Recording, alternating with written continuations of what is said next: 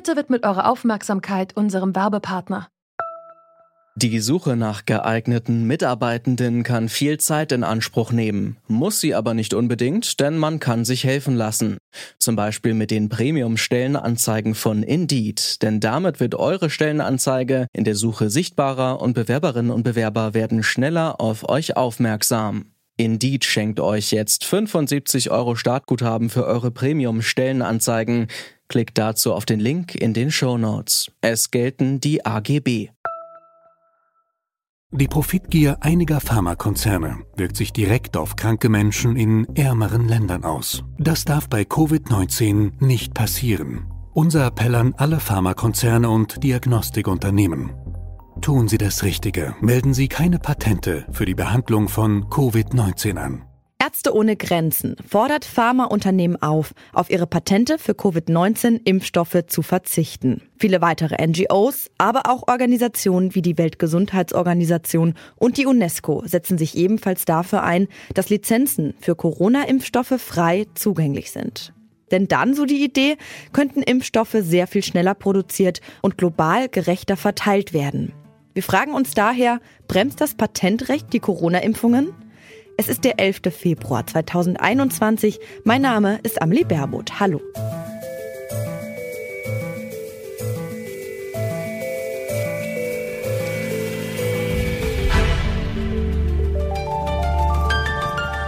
Zurück zum Thema.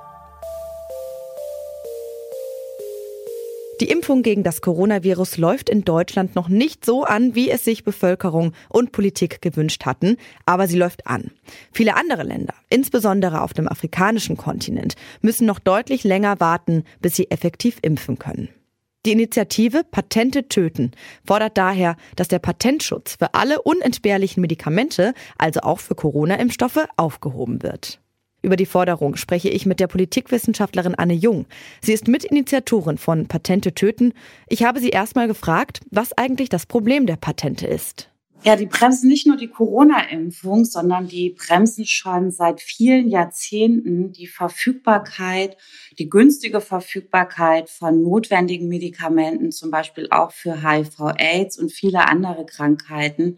Und bei Corona ist es so, dass die Patente dazu führen, dass die Impfstoffe häufig sehr teuer sind, weil die Preisgestaltung alleine Pharmafirmen obliegt und es da gar keine staatliche Regulierung gibt.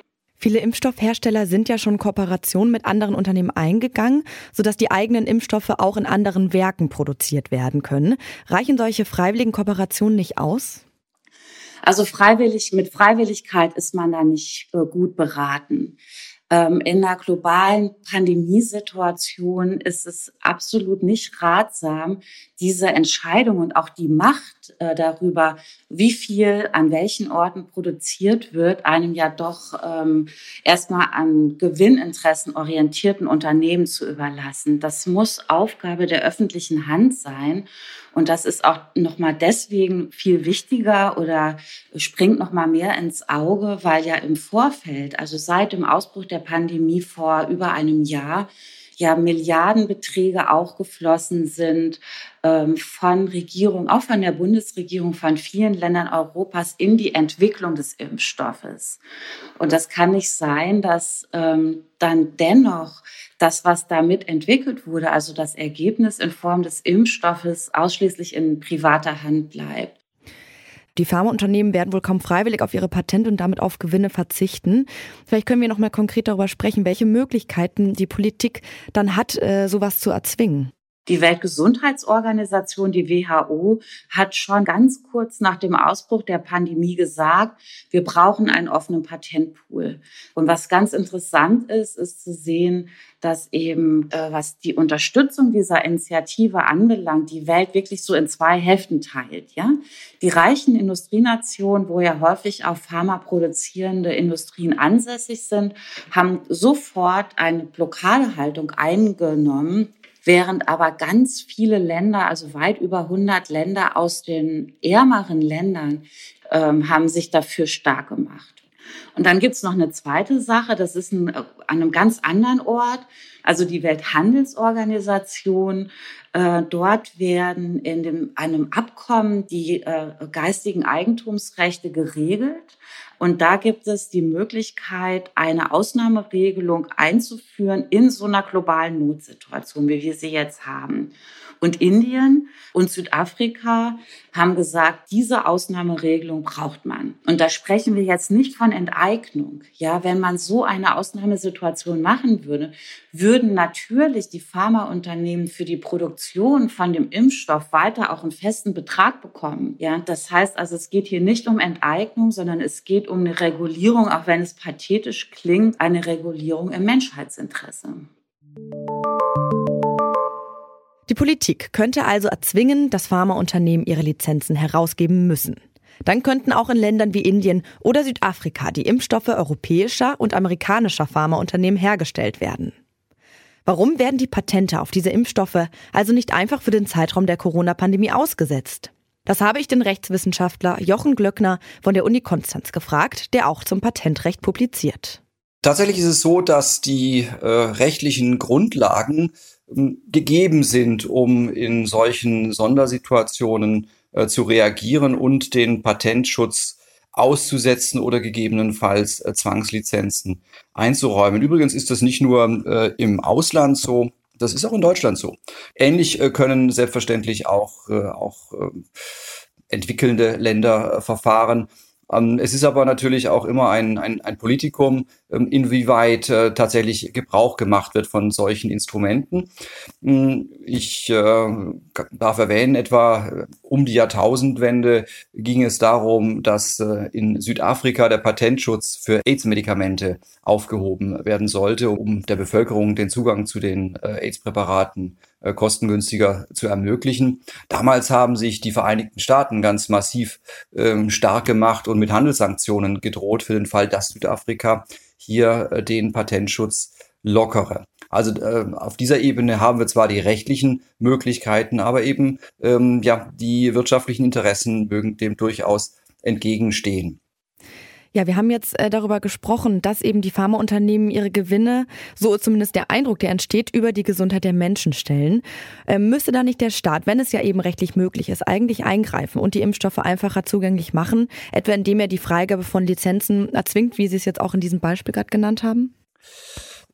Wie gesagt, die Möglichkeiten dazu bestehen. Das ist richtig. Allerdings äh, kommt natürlich diese Möglichkeit äh, nicht ähm, gleichsam als, als, als kostenloses äh, Mittagessen.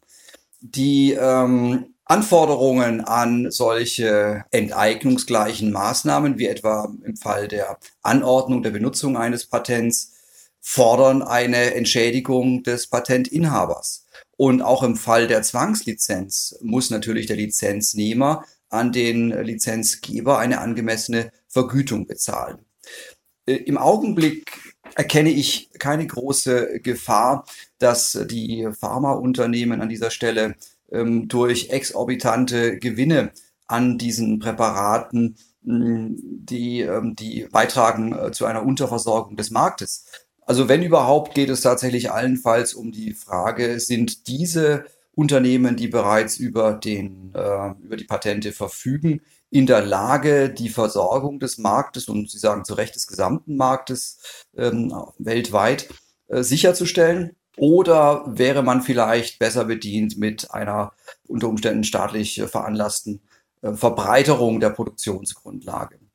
Spätestens an der Stelle kommen wir natürlich äh, nicht drum rum, uns auch mal die Tatsachen äh, anzuschauen. Es ist ja nicht so, als ob sie einfach äh, von jetzt auf gleich eine Impfstraße ähm, eröffnen könnten oder einem Unternehmen, das von mir aus Generika für Kopfschmerztabletten herstellt, sagen könnten, so und jetzt mach mal ab nächster Woche ähm, den Impfstoff gegen, gegen Covid-19. Es ist also auch rechtlich möglich, den Patentschutz für Corona-Impfstoffe aufzuheben. Das steht allerdings wirtschaftlichen Interessen der Pharmaunternehmen entgegen und es muss auch nicht unbedingt ein schnelles Allheilmittel gegen die Pandemie sein. Denn auch wenn das Patentrecht aufgehoben wird, kann nicht jedes Pharmaunternehmen sofort Impfstoffe herstellen. Dennoch ist klar, eine gerechte weltweite Verteilung von Corona-Impfstoffen gibt es momentan nicht. Und das liegt auch daran, dass vor allem Pharmaunternehmen in westlichen Ländern den Großteil der Impfstoffpatente besitzen und davon profitieren. Das war's für heute von uns. Wenn euch der Podcast gefallen hat, dann abonniert ihn doch gerne auf der Podcast-Plattform eurer Wahl. Damit unterstützt ihr auch unsere tägliche Arbeit. Mitgearbeitet an dieser Folge haben Anton Burmeister und Andreas Popella. Chef vom Dienst war Janne Köhler und mein Name ist Amelie Berbot. Ich verabschiede mich, macht's gut und bis bald. Zurück zum Thema vom Podcast Radio Detektor FM.